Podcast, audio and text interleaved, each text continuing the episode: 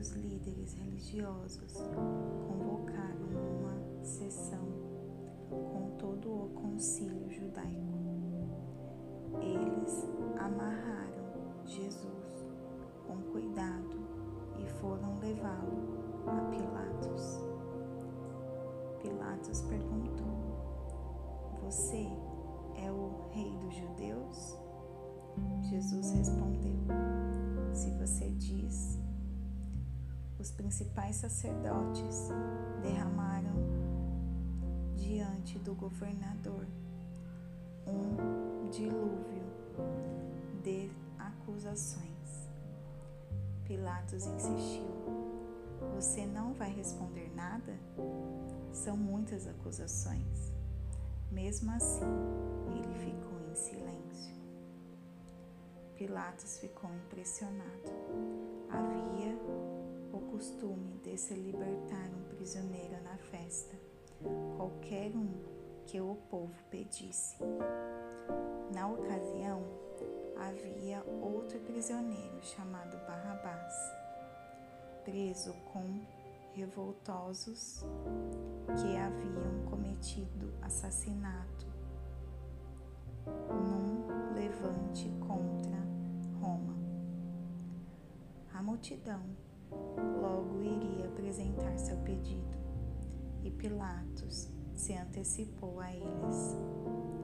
Vocês querem que eu liberte o rei dos judeus? O governador sabia que fora que fora por pura inveja que os sacerdotes haviam entregado Jesus. No entanto, os principais sacerdotes haviam orientado a multidão para que pedissem a libertação de Barrabás. Mas Pilatos perguntou: Então, o que farei com este homem que vocês chamam Rei dos Judeus. Eles gritaram: Crucificam. Pilatos objetou: Mas por qual crime? Contudo, eles gritavam ainda mais alto: Crucifique-o. Pilatos atendeu ao pedido da multidão, libertou Barrabás entregou Jesus para ser açoitado e crucificado. Os soldados levaram Jesus ao palácio chamado Pretório e reuniram uma tropa inteira. Vestiram-no com um manto de púrpura e puseram uma coroa de espinhos cabeça dele. Então começou a zombaria. Viva o rei dos judeus! Eles lhe batiam na cabeça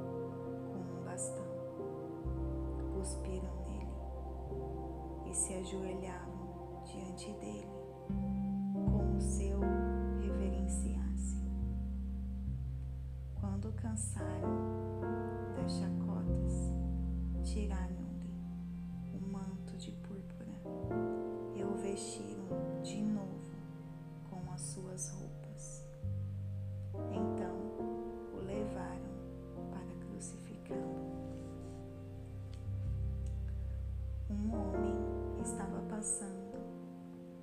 volta do trabalho. Simão de Cirene, pai de Alexandre e Rufo eles obrigaram a carregar a cruz de Jesus. Os soldados levaram Jesus ao Gólgota, que significa colina da caveira. Ofereceram-lhe vinho misturado para aliviar a dor, mas ele não aceitou. Então o pregaram na cruz. Depois fizeram um sorteio para ver quem ficaria com suas roupas. Jesus foi crucificado às nove horas da manhã. A acusação, o rei dos judeus, foi escrita numa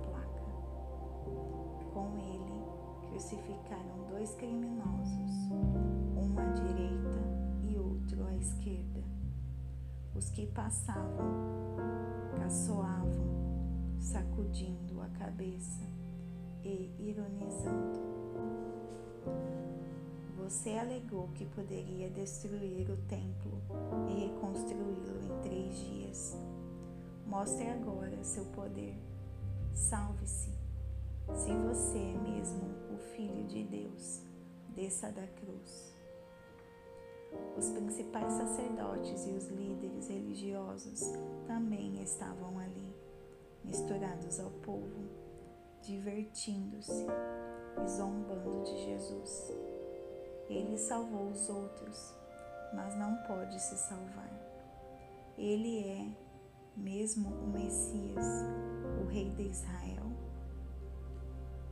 Então, desça da cruz e todos nós acreditaremos em você. Até os que estavam crucificados com ele participavam da zombaria.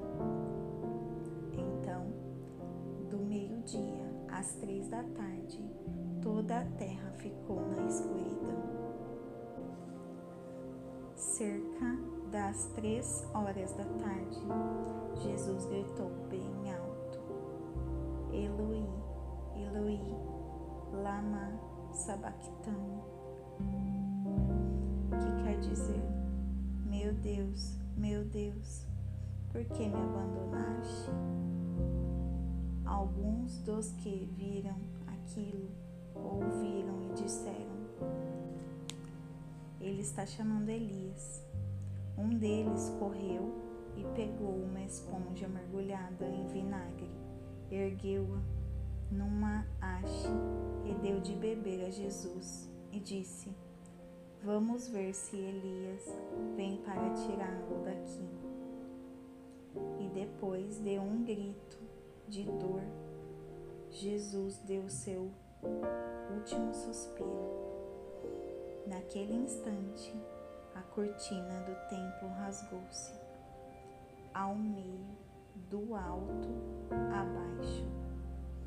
Quando o capitão da guarda viu que Jesus já não respirava mais, exclamou: Ele era o Filho de Deus.